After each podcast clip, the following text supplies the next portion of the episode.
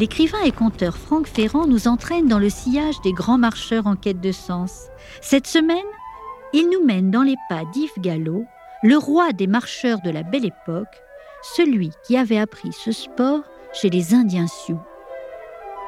De nos jours, le nom d'Yves Gallo ne dit plus grand-chose à grand monde. Et pourtant, à la belle époque, il a été une vedette de la marche. La marche était alors un sport très populaire qui symbolisait, d'une certaine manière, la renaissance de la France, encore meurtrie par l'humiliation de 1870. Gallo a été acclamé par les foules. Il a fait la une des journaux pour ses incroyables défis, allant jusqu'à se mesurer à un cavalier ou à un cycliste. Son secret, il avait tout appris chez les Sioux.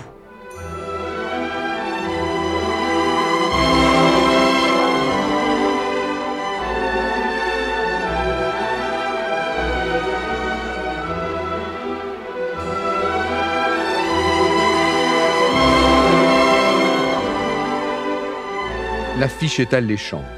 Le 9 février 1894, au Palais des Machines, sur la grande place du Champ de Mars à Paris, la foule s'impatiente pour le coup d'envoi d'un duel d'un genre particulier, une course entre un cavalier et un marcheur. D'un côté, le capitaine Cody, présenté comme le meilleur cavalier du monde et cousin du célèbre Buffalo Bill, figure mythique de la conquête de l'Ouest. Juché sur sa monture, fier, il a tout du cow-boy avec son grand chapeau et sa moustache parfaitement taillée. De l'autre côté, Yves Gallo, 31 ans, présenté comme le recordman du monde de la marche. L'homme vapeur, comme certains le surnomment, porte un pantalon court relevé jusqu'aux genoux, une casquette sur la tête, il a un fusil surmonté d'un drapeau tricolore et un sac très lourd sur le dos. La course doit durer 50 heures. À la clé, une récompense de 6 000 francs pour le vainqueur, 6 000 francs de 1894.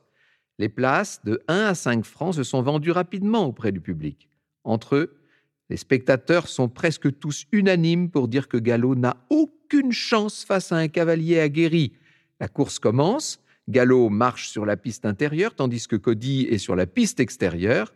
Après six heures de course, le cousin de Buffalo Bill a déjà parcouru 51 km 6, c'est-à-dire 9 de plus que Gallo. Il creuse l'avance. Il distance Gallo de 18 km à la douzième heure. Cependant, cinq heures plus tard, Cody change de cheval. Gallo, toujours devancé, ne se résigne pas. Il réduit même son retard. À la trentième heure, Gallo a marché 181 km et n'est qu'à 12 km de Cody. À nouveau largement distancé, Gallo donnera tout dans les deux dernières heures alors que le cheval est épuisé. Finalement, le 11 février, au terme de deux jours de course, à la cinquantième heure, Cody l'emporte avec une distance parcourue de 259 km 329. Gallo s'incline, mais il a tout de même parcouru 246 km 620. Il est disert en dépit de la fatigue. Gallo est applaudi, acclamé par la foule. Il répond aux journalistes venus recueillir ses impressions. Il vient de se faire un nom. Yves Gallo est célèbre.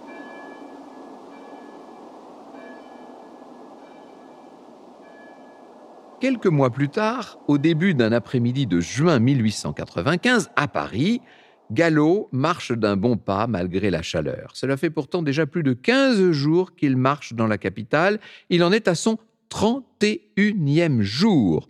Depuis l'aube, et comme tous les jours depuis le début de cette bravade, Yves Gallo a déjà marché plus de 40 kilomètres. Il est supporté par des Parisiens qui sont là venus le soutenir. Il vient de passer tout près de l'Arc de Triomphe et de la Tour Eiffel, inaugurée quelques années plus tôt, en 1889, à l'occasion de l'exposition universelle.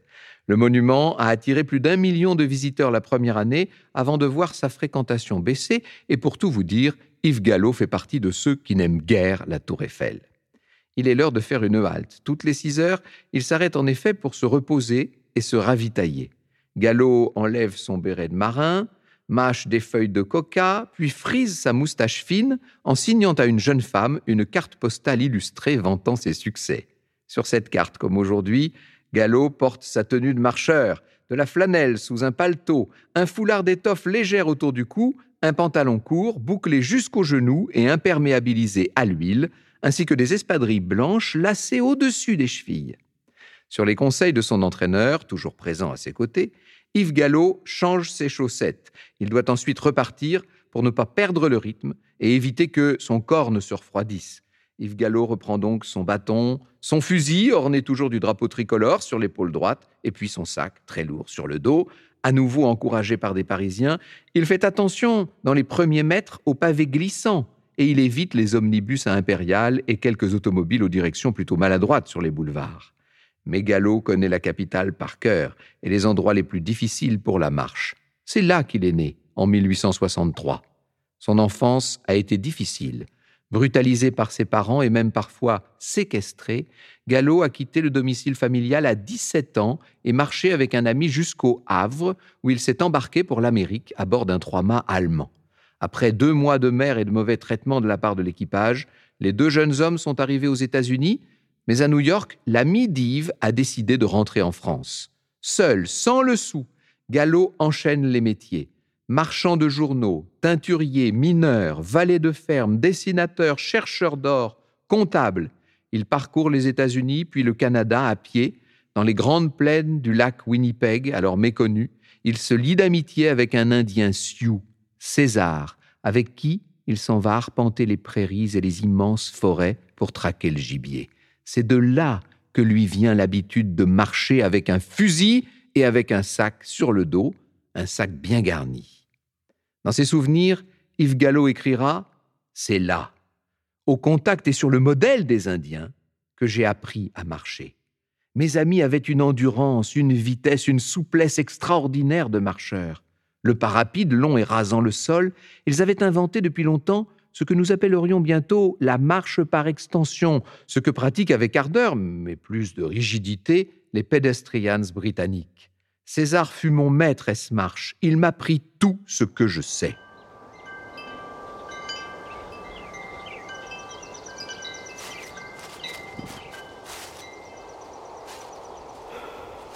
Yves Gallo a la tête droite, hors des épaules. Il marche avec élasticité en direction du sud de Paris, du quartier de Montparnasse.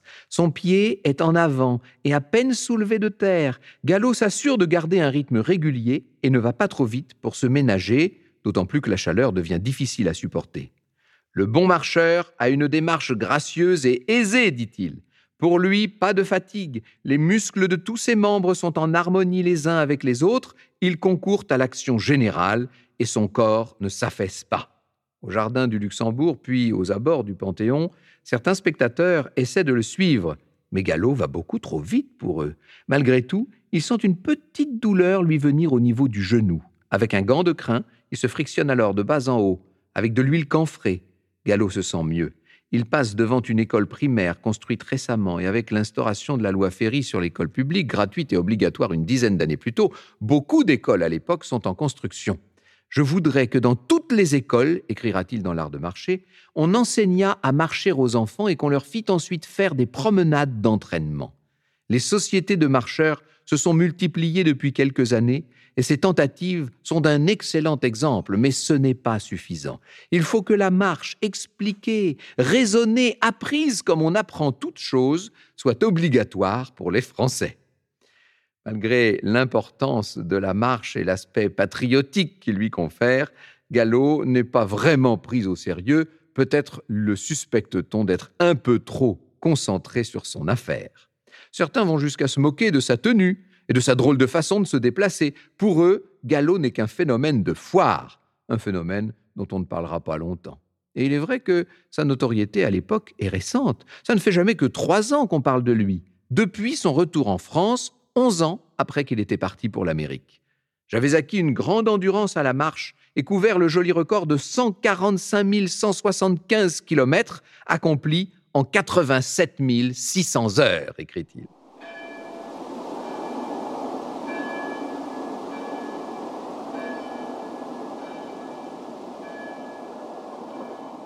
Ses débuts en compétition sont liés à l'essor en France de la marche.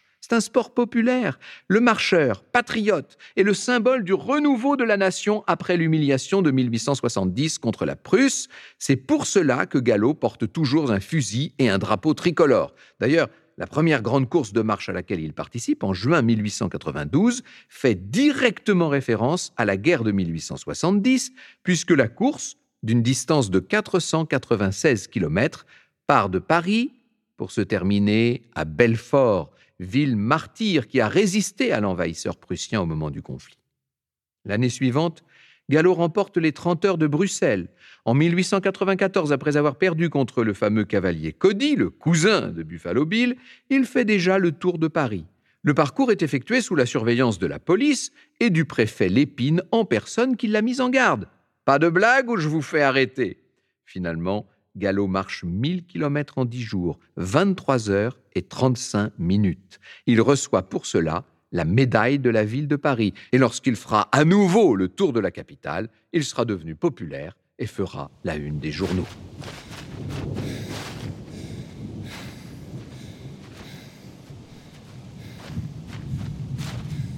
En cette fin d'après-midi estivale, alors qu'il fait un peu plus frais, Yves Gallo marche dans l'île de la Cité.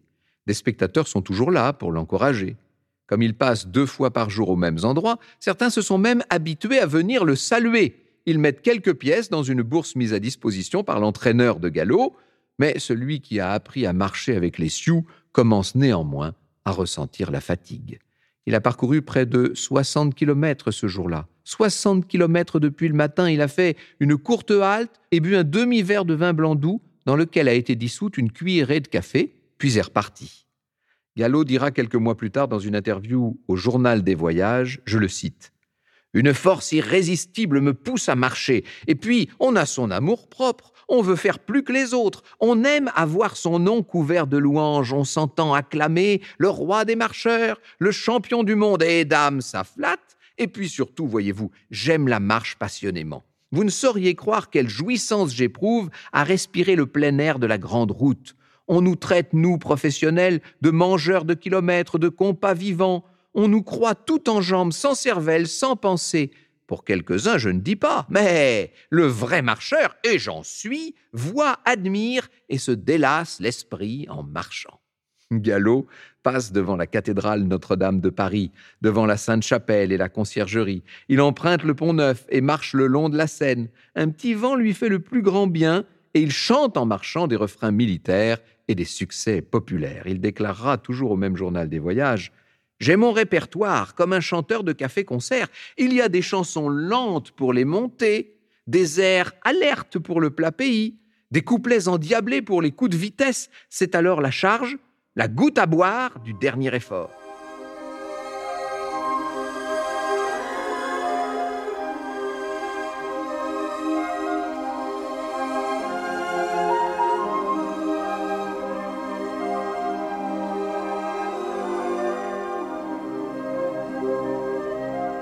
Gallo remonte vers le nord de Paris et arrive avec un pincement au cœur rue Pigalle, la rue de sa naissance. Le jour commence légèrement à décliner et le sommeil le guette.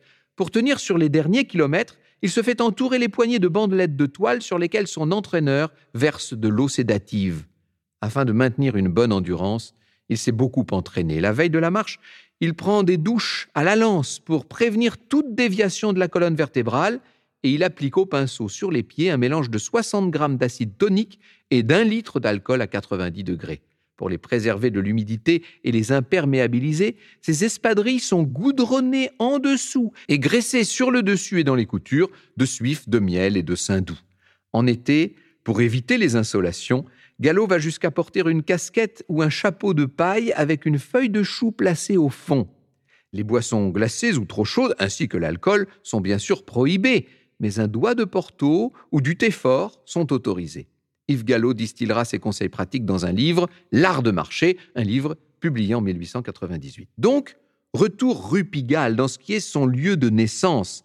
Yves Gallo marche jusqu'à la barrière de Clichy, plus précisément vers son appartement du boulevard Bessières. C'est là que tous les soirs, depuis 31 jours au coucher du soleil, il s'arrête pour la nuit, après avoir parcouru ses 78 kilomètres quotidiens. Dîner léger, du bouillon, des œufs à la coque, de la viande saignante, un petit peu de pain. Gallo boit une mixture composée de 40 grammes de cola pulvérisé et de 500 grammes d'alcool à 90, un mélange macéré pendant 4 jours. Il prend ensuite un bain sulfureux, puis trempe ses pieds dans un mélange d'eau et d'alcool. Un médecin l'examine.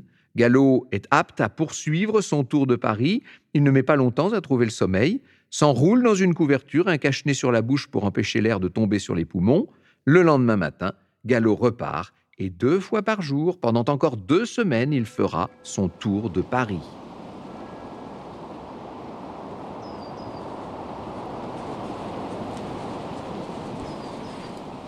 Après 31 jours, 62 tours, 2421 kilomètres effectués, Yves Gallo achève son exploit à la porte Maillot. Il est ovationné, on entend des Vive l'homme étincelle et même on entend la Marseillaise. Yves Gallo reçoit, comme l'année précédente, les honneurs municipaux. Ce seront là ses seules récompenses, car Gallo n'a rien gagné, hormis le contenu de la petite bourse mise à disposition des spectateurs et de ce qu'il a également touché de la vente de ses cartes postales illustrées.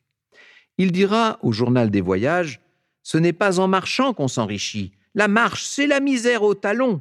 En route, la belle étoile pour logis, le pommier de maraude pour auberge, des chiens hargneux pour cortège et à l'arrivée, la main tendue pour cassette. On peut soupçonner le journaliste de l'avoir un peu aidé pour cette déclaration. Après son grand exploit, il continuera de marcher, d'enchaîner les courses. En 1897, il prendra sa revanche sur le cousin de Buffalo Bill et l'emportera après avoir parcouru plus de 278 km en 50 heures mais en 1899, il lui faut s'incliner face à un cycliste au vélodrome de Montpellier. Dans les années 1900 et encore 1910, Yves Gallo va multiplier les courses, toujours avec son sac sur le dos, son fusil à l'épaule. Il se classe deuxième du Bordeaux-Paris, effectue une tournée en Bretagne, participe aux 24 heures à pied du Mans et marche 30 heures en deux jours à Paris. Partout où il passe, on vante ses exploits. À Vitré en 1911, on dit de lui le célèbre marcheur gallo qui a parcouru 800 000 kilomètres, soit 20 fois le tour du monde. Il marche aussi lors de manœuvres militaires où il va plus vite que ceux à bicyclette et secourt des blessés pendant la Première Guerre mondiale. À près de 60 ans, on verra Gallo continuer de marcher. en 1921, il marche environ 200 km chaque week-end et va de ville en ville, Chartres, Le Mans, Angers, Nantes, Rennes, Tours. Sa vitesse moyenne varie de 7,3 à 7,8 km/h, ce qui est considérable. Ce n'est qu'à 66 ans, après une marche de 10 heures à Fougères en Bretagne, qu'il finit par s'arrêter. Mais malgré ces marches et cette incroyable longévité de sportif, Yves Gallo est resté pauvre. Il a obtenu plus d'argent avec la vente de cartes photos qu'avec ses propres courses. Il sera obligé de chercher du travail et deviendra veilleur de nuit. À 70 ans, il tombera dans un escalier et deviendra paralysé du côté gauche. Admis chez les petites sœurs des pauvres, il mourra dans la misère d'un hospice à Ivry-sur-Seine en 1936. Ils ne seront que six derrière son cercueil, le cercueil des indigents. 6 à marcher.